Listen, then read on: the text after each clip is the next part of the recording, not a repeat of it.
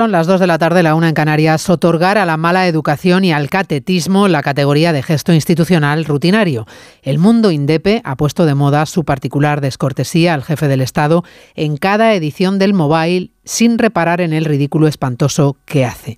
No deja de tener su guasa que los Colaus y compañía le nieguen el saludo al rey en la calle, no sea que se les contagie algo del monarca, al que se arriman luego en privado y para la foto oficial con empresarios, que el negocio es el negocio y que el presidente y el rey apoyen un evento de calado internacional como este siempre viene bien. De cómo elevar a su máxima expresión el mundo del fingimiento hipócrita.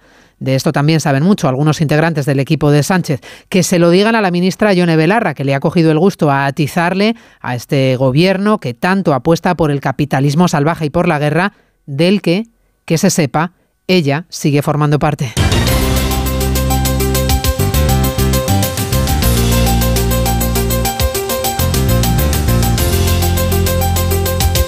Onda Cero, Noticias Mediodía con María Hernández. Muy buenas tardes, bienvenidos a Noticias Mediodía. No ha pronunciado la ministra de Defensa, Margarita Robles, la palabra ignorante, pero no le ha hecho falta. Opina que su compañera Yone Belarra lo es sabe poco de defensa y de tratados de la OTAN y así se lo ha dicho a Ferreras en el Rojo Vivo. Bueno, esa, esa miembro del gobierno pues tiene unas competencias eh, que no tienen nada que ver con el ámbito de la seguridad, con el ámbito de defensa y de la política internacional. Por tanto, yo estoy segura de que esa miembro del gobierno de, de, su área conocerá mucho, pero pues de otras áreas no conocerá nada, como yo, pues hay áreas del gobierno en las que tampoco conozco y siempre cuando no conozco una materia suelo tener la, la prudencia de, de no hacer ningún tipo de consideraciones. Esa miembro del gobierno, dice Robles, esa miembro del gobierno de la que usted me habla, la normalidad de la guerra interna en el Ejecutivo frente a la normalidad institucional democrática que permite intentar cambiar el signo político de un gobierno y a su presidente, aunque, como sucederá con la moción de censura que hoy ha registrado Vox contra Sánchez, vaya a ser perfectamente inútil. El Partido Popular no le ve ningún sentido, salvo ayudar a Sánchez a mantenerse a flote en un año electoral y con un gobierno al que se le rompen las costuras en el momento de mayor debilidad del gobierno, en el mayor momento de mayor debilidad de Sánchez, Vox vuelve a acudir al rescate mediático del presidente Sánchez. O vamos a tener que posicionarnos sobre una moción que sabemos que no va a salir adelante, en ningún caso, con lo cual será una victoria de Sánchez. Y lo que necesita España, a diferencia de todo este show al que vamos a asistir, lo que necesita España es estabilidad, es rigor y es seriedad no espectáculos. Y normalidad institucional, mal que les pese a unos pocos. Don Felipe y el presidente Sánchez haciendo política de país y apoyando con su presencia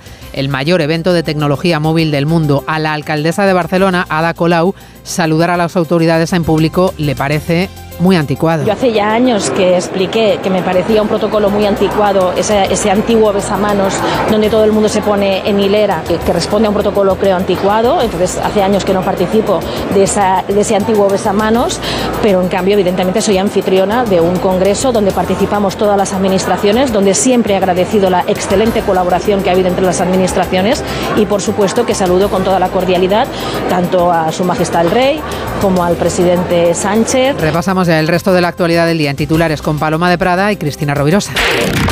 Una mujer ha degollado a su bebé de menos de un año con un cuchillo de cocina en la localidad valenciana de Villamarchand y después se ha lanzado al vacío desde un segundo piso. La policía acudió a socorrerla y después descubrió el cadáver del pequeño en la vivienda. Un adolescente de 15 años se encuentra grave en el hospital tras intentar suicidarse en la Rápida Tarragona. La familia del menor, con un leve autismo, denuncia que sufría burlas y acoso escolar y que dejó una nota que analizan ya los mozos en la que decía que no aguantaba más. El Partido Popular se persona en el caso mediador que investiga la supuesta trama de sobornos a cambio de favores políticos. El presunto cabecilla, el exdiputado socialista Juan Bernardo Fuentes, conocido como Tito Berni, dice que es una víctima y reprocha a su partido, el PSOE, que le dé la espalda. Sigue la búsqueda de migrantes en aguas próximas a Calabria tras el naufragio de una barcaza con 200 personas a bordo. Hasta el momento se han recuperado 62 cadáveres. Médicos sin Fronteras en Italia culpa de la tragedia las nuevas políticas migratorias del gobierno de Meloni. El primer ministro Rishi Sunak se muestra optimista de cara al alcanzar un acuerdo con Bruselas que permita desbloquear la aplicación del protocolo para Irlanda del Norte tras el Brexit.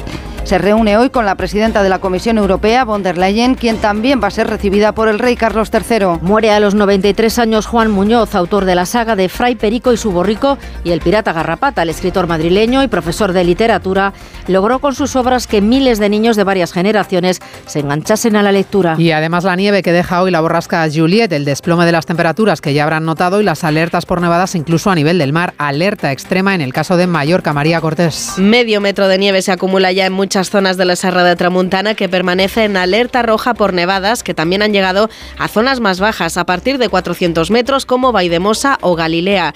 Incluso municipios de Ibiza como San Joan o San Josep cubiertos por un gran manto blanco. Desde el servicio de emergencias lanzan una recomendación clara, no ir a ver la nieve. Vicente Sorias, el director del 112. Intenten salir lo menos posible, intenten quedarse en casa y bueno, son dos días, luego tendremos que aguantar. Dos carreteras están cortadas al tráfico en Mallorca, que también está en alerta naranja por mala mar, lo que ha obligado a cancelar varios trayectos marítimos. Es la décima borrasca con nombre propio de la temporada y deja tiritando a una treintena de provincias con máximas que no pasan de los 5 grados y que han bajado hasta los 10 bajo cero. La borrasca llega acompañada de una masa de aire polar que va a desplomar las temperaturas en todo el país y los 10 grados bajo cero que se esperan esta noche en Moscú van a ser pecata minuta frente a los menos 19 de los Pirineos o a los menos 20 de sensación térmica que se esperan en el interior de Castellón, a causa de un viento helado que va a afectar especialmente al este peninsular y a Baleares. Las heladas serán generalizadas y las máximas raquíticas. Un grado en Segovia, dos en Burgos, Cuenca o Pamplona,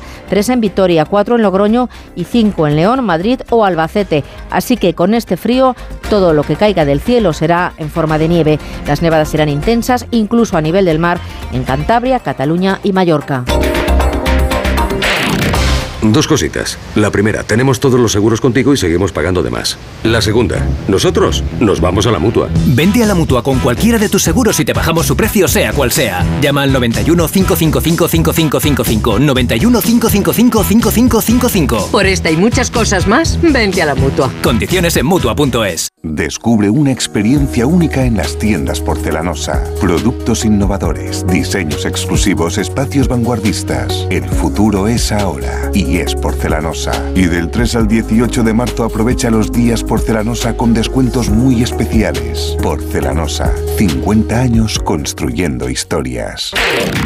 En Onda Cero, Noticias Mediodía, con María Hernández. La nueva foto del desplante institucional al rey y al presidente Sánchez en la inauguración del Mobile esta mañana en Barcelona. No les han recibido ni el presidente catalán ni la alcaldesa de la ciudad de Barcelona, que luego sí han estado dentro junto al jefe del Estado y al presidente. La foto en la calle no, que es anticuada, como escuchábamos hace un instante decir a la alcaldesa Ada Colau, pero después en la reunión con los directivos del Mobile sí. En Barcelona está Francisco Paniagua. Así es, se ha repetido lo que viene sucediendo una y otra vez. Dice la alcaldesa Ada Colau que ella no participa en el saludo al rey porque le parece anticuado y protocolario y sí que le ha acompañado después durante todo el recorrido. El presidente aragonés, que llegó antes que Felipe VI, le esperó dentro, se hizo la foto con él y se marchó. Se fue también el presidente del gobierno, Pedro Sánchez, después de la reunión con los directivos del Mobile y de la foto oficial porque tenía también agenda paralela. De manera que el rey ha quedado recorriendo el Mobile con la vicepresidenta Nadia Calviño y apoyando permanencia del Mobile en España con un impacto económico para Barcelona superior a los 350 millones de euros. Después de almorzar con los principales directivos del Mobile, el rey regresa esta tarde a la feria. El Mobile es el mayor evento mundial de tecnología móvil y se estima que tendrá un impacto económico de 350 millones de euros. Es de hecho una oportunidad, un escaparate internacional de nuestro país y de la ciudad de Barcelona, convertida por estos días en referente global de tecnología e innovación. 70.000 metros cuadrados de feria con protagonismo absoluto para las grandes innovaciones tecnológicas y para el 6G y con la vuelta a la normalidad después de las últimas ediciones marcadas por las restricciones COVID. Hacemos números en Barcelona con Albert Postils. De 2.000 empresas, entre las cuales gigantes tecnológicos como Samsung, Huawei o Xiaomi, se reúnen en la Feria de Barcelona para mostrar las últimas novedades. En Onda Cero hemos podido hablar con una de ellas y nos hemos encontrado con un perro robot que puede alcanzar los 11 kilómetros por hora, tiene visión periférica y se maneja con un móvil. Fabio Arena de Xiaomi nos cuenta que podría tener una aplicación social y hacer de perro guía. Eh, una ayuda, como puede ser este CyberDog, que todavía digo, eh, está en fase de prototipo, está evolucionando con la inteligencia artificial que incorpora cada vez aprendiendo más patrones pues para ayudar, por ejemplo, a lo que decíamos, personas que tienen eh, necesidades especiales, para, para avisos, eh, obviamente también tiene sensores de sonido. Todavía es un prototipo y está en fase de desarrollo, pero con sus movimientos ha captado la atención de muchos asistentes. De hecho, se espera que esta edición reúna unas 85.000 personas, 20.000 más que el año pasado, cuando todavía había restricciones por la pandemia. Parte de esta recuperación de la normalidad pasa por la vuelta del público asiático, que representa el 25% de los inscritos. Barcelona, convertida en el epicentro de la tecnología mundial. A Laura Borràs, la expresidenta del Parlamento catalán no le interesa demasiado este evento, está más preocupada estos días por su futuro judicial inmediato que se va tornando a negro. Séptima jornada de juicio contra ella. Está acusada de corrupción, de asignar contratos a dedo a sus amigos cuando era responsable del Instituto de las Letras Catalanas. Hoy se espera que declare en el juicio y que dé su propia versión. La Fiscalía pide para ella seis años de cárcel y sus propios colaboradores, antiguos colaboradores a los que asignó supuestamente a dedo los contratos, la han incriminado tras pactar con el fiscal Barcelona Marcos Díaz. Sesión de hoy se ha centrado en la prueba pericial, el disco duro del informático y también acusado Isaías Herrero. Los investigadores hallaron correos electrónicos entre él y Laura Burras que incriminarían a la líder de Junts. Los peritos de la Guardia Civil han confirmado la autenticidad de los mails. El sistema que se utilizó es a través de hardware, no se puede alterar su contenido se desprecintó la bolsa, se hizo a través de, de, la máquina, que en ningún momento hay una interacción por nuestra parte de que pueda alterar los ficheros. La defensa de Laura Burra, sin embargo, sostiene que no se ha respetado la cadena de custodia y que no se puede garantizar la veracidad de los correos electrónicos. Seguimos recorrido político corrupto y añadimos ahora el caso mediador que podría salpicar a más de un diputado del PSOE, con el personaje del Tito Berni explicando hoy que es una víctima y asegurando que si es responsable de algo es de su afición a las prostitutas, pero nada más. No es el cabecilla, dice, de ninguna trama corrupta, tampoco ha organizado nunca tours al Congreso con empresarios que acababan luego en comilonas y en clubes nocturnos y tampoco ha gestionado, dice, nada ilegal. Eva Llamazares. Si algo hubiera hecho mal en la esfera de mi intimidad, pido perdón a mi familia. El exdiputado socialista Juan Bernardo Fuentes, conocido como Tito Berni, alias con el que dice no reconocerse porque le están haciendo una caricatura, insiste en que de las fotos en las que aparece en una habitación de un club con una prostituta no se deriva ningún delito y en todo caso el tema pertenece a su vida privada. En una entrevista al diario canario La Provincia, Fuentes se presenta como la víctima y se pregunta cómo va a ser él, el cabecilla de una organización criminal, cuando no conoce de nada al que, según la Guardia Civil, es el segundo de la trama, el general de la Guardia Civil, Francisco Espinosa. El exdiputado del PSOE no niega que las personas que aparecen en el sumario buscarán su mediación, pero él dice no intermedio en nada y los tours con empresarios desde el Congreso hasta clubs nocturnos son rotundamente falsos. Reprocha el silencio del PSOE desde que se le dijo que entregara el acta, no le ha llamado ningún compañero. El PP Canario ya ha pedido personarse como acusación en el caso mediador. Juan Bernardo Fuentes Curvelo para los amigos Tito Berni, para el PSOE, personaje muy incómodo en Ferraz, que se aleja como de la peste de cualquier tipo de conexión con este tipo. Los socialistas defienden lo bien que han actuado en este escándalo, lo rápido que han apartado al Tito Berni y lo lejos que están de la corrupción, de cualquier caso de corrupción. Están, en cambio, mucho más interesados en sacarle partido político hoy a la moción de censura contra Sánchez que ha presentado Vox. De la posibilidad de que haya más diputados del PSOE involucrados en esta fea trama, poco que decir esta mañana en Ferraz. Ignacio Jarillo. Sí, el PSOE sabía que la primera pregunta difícil de esta rueda de prensa iba a ser sobre el caso mediador y la lista presunta de otros diputados del PSOE que habrían eh, asistido a esas fiestas organizadas por el principal involucrado. La portavoz hoy y número dos del partido, María Jesús Montero, advertía lo que le espera a otros posibles implicados diputados. Vamos a actuar con absoluta contundencia y, por supuesto, pidiendo que renuncie a esos cargos públicos, en este caso entregando el acta como se hizo en este caso, y expulsándolo del partido con esa suspensión de militancia cautelar hasta que los tribunales puedan esclarecer la profundidad de los hechos. Y lo haremos con este señor como lo haremos con cualquier otro. Dicho esto, Montero recuerda que este gobierno nace por una moción de censura de la corrupción del PP, que el PP hoy en día tiene en el caso Kitchen mucho que callar y lo mismo que en el caso de los familiares de la alcaldesa de Marbella, apoyada, recuerda Montero, por el propio Fijó y por Moreno Bonilla. La moción que hoy ha presentado Vox contra Sánchez y que tanto juego está dando en el Partido Socialista. En términos políticos y a todos los efectos podemos calificarla de inútil porque no va a servir para absolutamente nada. Es la segunda de Vox y la sexta en democracia. Santiago Abascal la ha vuelto a justificar hoy explicando que no se quiere quedar de brazos cruzados y que su candidato, Ramón Tamames, encarna la concordia. Ismael Terriza. Ha dicho Abascal que lo antes posible quieren presentarla para que el 28 de mayo puedan celebrarse tres comicios a la vez. Desearíamos que la moción se debata lo antes posible para que se puedan disolver las Cortes antes del 4 de abril, creo, para que puedan celebrarse las elecciones generales el día 28 de mayo junto con el resto de elecciones que están convocadas en España, las autonómicas y las municipales. Pero para eso la moción debería triunfar algo que no va a ocurrir. El líder de Vox y confiesa cuál es entonces el objetivo.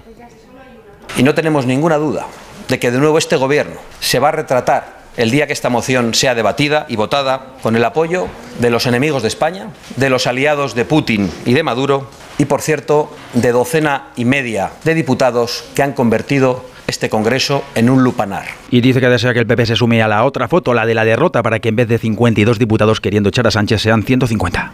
El Partido Popular se va a abstener porque entiende que es un error político, que va a ser un circo y un espectáculo partidista que se sustanciará cuando a Sánchez le interesa tapar escándalos o sacar rédito político. Y por eso Feijó no acudirá al Congreso. El portavoz electoral del PP, Borja Semper, cree que esta moción va a ayudar a rescatar a Sánchez ahora que su gobierno está en llamas, en horas bajas. La performance política de la que dice no van a participar José Ramón Arias.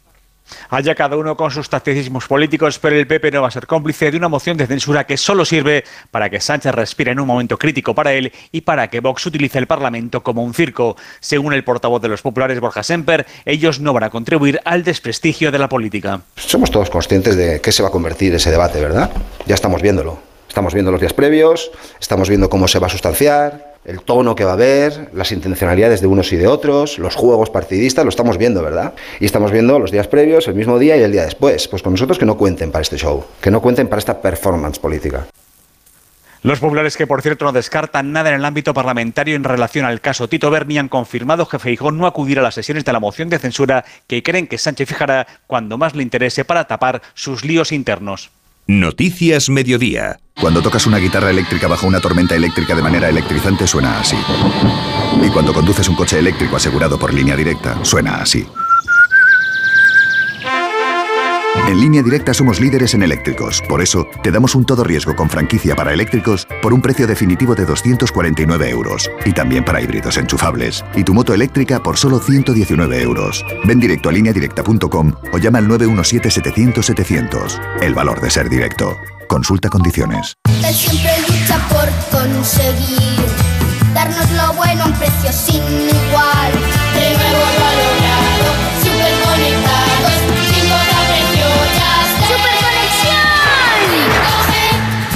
Ahora con Yastel 5G al alcance de todos. Llama al 1510. Síguenos en Twitter, arroba Mediodía OC. Se acaba de conocer hace apenas unos instantes. En Valencia se está investigando la muerte de un bebé tras precipitarse una mujer desde una azotea. Investigan la muerte de un niño muy pequeño, de un bebé, cuyo cadáver ha sido encontrado en el trastero de la azotea de un edificio del municipio valenciano de Vila Marsán, después del aviso de que una mujer se había precipitado al vacío desde ese lugar. Al parecer habría podido intentar suicidarse después de quitarle la vida a su bebé con un cuchillo de cocina. Valencia, Nuria Moreno. Lo que se sabe hasta ahora es que varias patrullas de la Guardia Civil y la Policía Local de Vila Marchand han acudido con urgencia al lugar tras recibir el aviso de que una persona persona se había lanzado al vacío desde un edificio, unos hechos que sitúan en torno a las 10 de esta mañana. Los agentes han auxiliado primero a la mujer y luego han descubierto el cadáver de la criatura de 11 meses en la vivienda.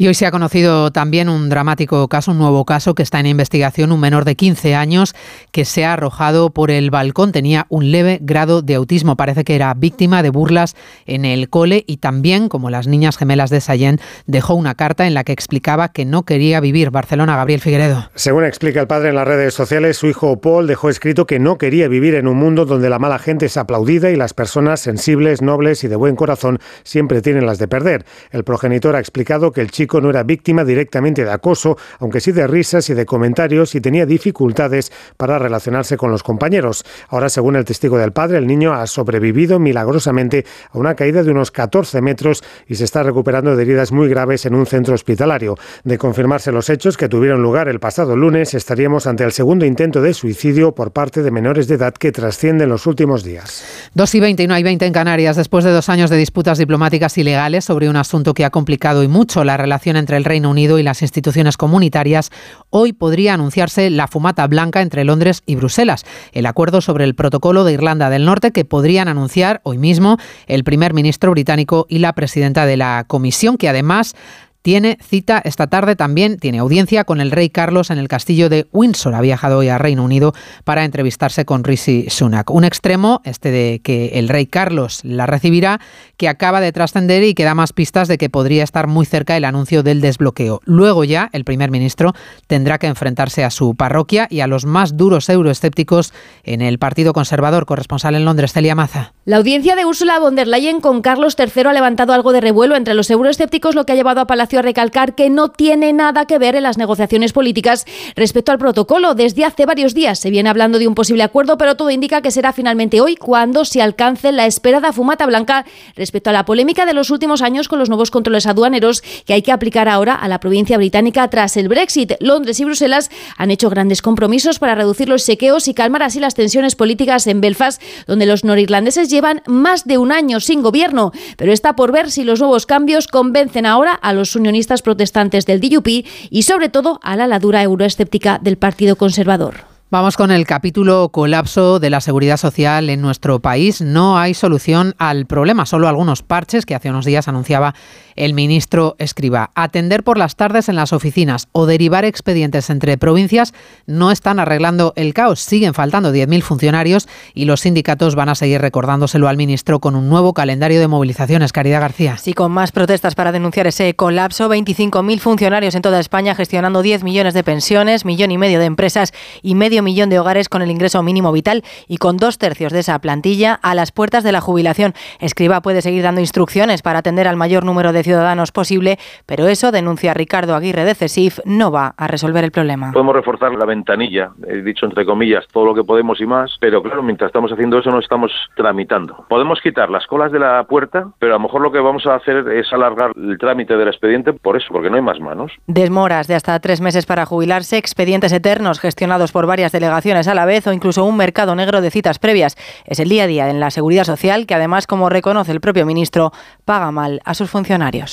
Se han recuperado ya más de 60 cadáveres, algunos apenas a unos metros de la playa. Hay varios niños entre las víctimas, un recién nacido, muchas mujeres y habrá muchos más, porque a bordo de la embarcación que se partió en dos, probablemente al chocar contra una roca frente a la costa de Calabria, viajaban al menos 200 personas. Llevaban cuatro días navegando desde Turquía, según han contado los supervivientes. La ONU ha pedido hoy rutas seguras y legales para los migrantes que atraviesan el Mediterráneo, para evitar tragedias como esta de Italia, que ha encajado uno de los peores dramas de la historia reciente. Corresponsal en Roma, Darío Menor. Mientras siguen las labores de búsqueda en el mar, lo que ha permitido recuperar otros tres cadáveres durante la noche, por lo que son ya 62 los fallecidos, se enciende la polémica en Italia tras el naufragio ayer de una embarcación cargada con alrededor de 200 inmigrantes a unos 150 metros de las costas de Calabria, en el sur del país. Tanto las ONGs como algunos expertos en rescates no terminan de explicarse por qué Italia no envió antes del hundimiento alguna nave para socorrer a este viejo pesquero que había zarpado cuatro días antes desde Turquía. El ministro del Interior ha justificado la falta de asistencia debido a las difíciles condiciones del mar, aunque Frontex había informado a Italia de la embarcación desde la noche del sábado. La mejor noticia, en cambio, para la familia de Ana Baneira es que van a poder verla de nuevo en unas horas, después de muchos meses encarcelada en Irán. El régimen iraní la detuvo en noviembre y la encarceló después de haber participado en las protestas contra la muerte de Masa Amini por no llevar el velo. La joven activista fue liberada el sábado y está a punto de poder volver a abrazar a su familia. Redacción en Galicia, Pilar Ozores. Ana Baneira llega tras 100 días encarcelada. Durante estos cuatro meses su familia hablar con ella y confirmar que se encuentra bien y que no ha sufrido malos tratos en la cárcel. Fue liberada el sábado y llega tras un largo viaje con escalas en Dubái y Ginebra. El presidente de la Junta, Alfonso Rueda, se alegra de su liberación. Felicitarnos porque una galega, una galega valiente, una galega, estuvimos viendo estos días, outra vez como ocasión da súa liberación, se recordou pois a súa trayectoria e a súa dos demais, a súa trayectoria valente que a levou ademais estar en sitios complicados defendendo causas justas, pois tuvo que pasar unos tres meses moi fastidiados e que agora descanse na súa terra. Ana tiene 24 años, pero desde los 18 ha participado en distintos proyectos de cooperación. Primero aquí en A Coruña en la educación de niños de familias con pocos recursos. Después recorrió la costa gallega para concienciar de la importancia de limpiar las playas de residuos. También estuvo en Inglaterra en un programa de apoyo a personas con capacidades especiales y en otro proyecto de turismo sostenible en Armenia. Su detención en Irán coincidió con la de otro español, Santiago Sánchez Cogedor, que todavía sigue retenido. Síguenos en Twitter, arroba mediodía Pecado original líder en su franja de emisión. Khalid me ha echado de casa. Me ha tendido una trampa. De lunes a viernes a las cinco y media de la tarde. Espera que me recupere. Les daré una buena lección. Nuevos capítulos de Pecado Original. Y después se acerca el final de Tierra Amarga en Antena 3. Ya disponible en A3 Player Premium. Si padeces insomnio, estrés o ansiedad por tener muchos préstamos, podemos ayudarte. Llevamos 15 años mejorando la vida a miles de personas como tú. En Agencia Negociadora encontrarás personas empáticas capaces de solucionar lo que tú no puedes, negociando con los bancos para que ya, el próximo mes, tengas un único préstamo y pagues hasta un 80% menos que ahora. Sin moverte de casa rápido y discreto. Si tienes casa en propiedad, llama gratis al 900-900-880. 900-900-880 te cambiará la vida. Grupo Reacciona. Y el deporte, más problemas para el Barcelona. Lewandowski se pierde el clásico de Copa del Rey. Oscar Conde, buenas tardes. Buenas tardes, María. El delantero polaco sufre una sobrecarga en el bíceps femoral del muslo izquierdo que podría tenerle unas dos semanas lejos de los terrenos de juego. El primer partido que se va a perder será ese clásico de Copa del Rey del jueves en el Bernabéu, cita en la que Xavi tampoco podrá contar con los lesionados Pedri y Dembélé si se espera que entre en la lista Ansu Fati, ausente ayer en Almería por unas molestias en la rodilla. Un Barça que podía haber asestado este fin de semana un golpe casi definitivo a la Liga, pero que con esa derrota 1-0 en Almería ha vuelto a dar vida al Real Madrid en el campeonato. Recortan los blancos la distancia a 7 puntos tras su empate en el Derby. Gris partido de los culés ante un trabajador Almería que dejó con muy mal sabor de boca a Xavi Hernández. Me voy enfadado. Creo que ha sido la primera parte el peor partido de la, de la temporada, justo cuando no, no debíamos fallar. No, y nos levantaremos, claro, competiremos, hay que competir, pero que no va a ser fácil, que la gente ve que, que vamos a ganar la liga de manera sobrada, para nada, para nada, nos va a costar mucho. Y estamos compitiendo contra, contra el Real Madrid, que es el actual campeón de Champions y el actual campeón de liga. Va a costar, la gente sí, somos el Barça, pero nos va a costar.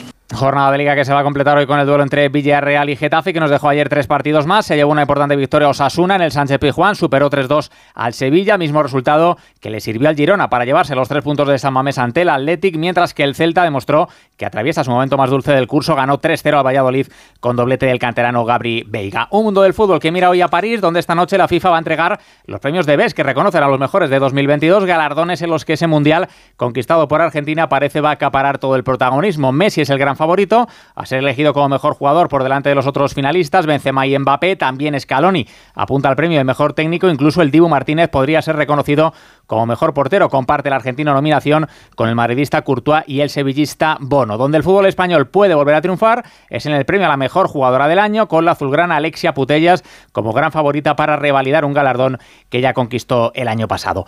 En baloncesto, la selección española cerró ayer la clasificación para el Mundial de este año con derrota ante Italia, 68-72, termina los nuestros primeros de grupo, equipo español que ha jugado esta última ventana FIBA con varios jugadores poco habituales, aunque la puerta siempre está abierta al seleccionador Escariolo. Se puede entrar, quedarse, luego salir, luego salir y volver a entrar. Lo importante es meter un pie dentro de la puerta y hacer parte de este grupo, de esta familia, de la forma mejor como persona. Las oportunidades llegan cuando igual no, no te lo esperas o cuando no, no, depende todo de ti. Lo importante es lo que depende de ti que lo hagas. Y luego el talento te pondrá en tu, desde luego en tu lugar. En ese Mundial de Baloncesto no estará Argentina, eliminada en la clasificación hoy después de perder ante República Dominicana. En tenis, Alcaraz cayó en la final del Abierto de Río, además lesionado, problemas físicos en su pierna derecha que le hacen ser duda para el Open de Acapulco. Y en atletismo, Asier Martínez, causa baja de última hora para los europeos indoor del próximo fin de semana en Estambul. Los mejores True Crime ahora se escuchan.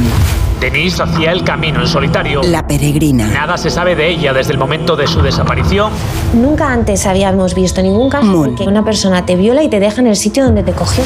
Una misma marca sobre las víctimas. El asesino de la baraja. Dos cartas de la baraja situadas a su lado.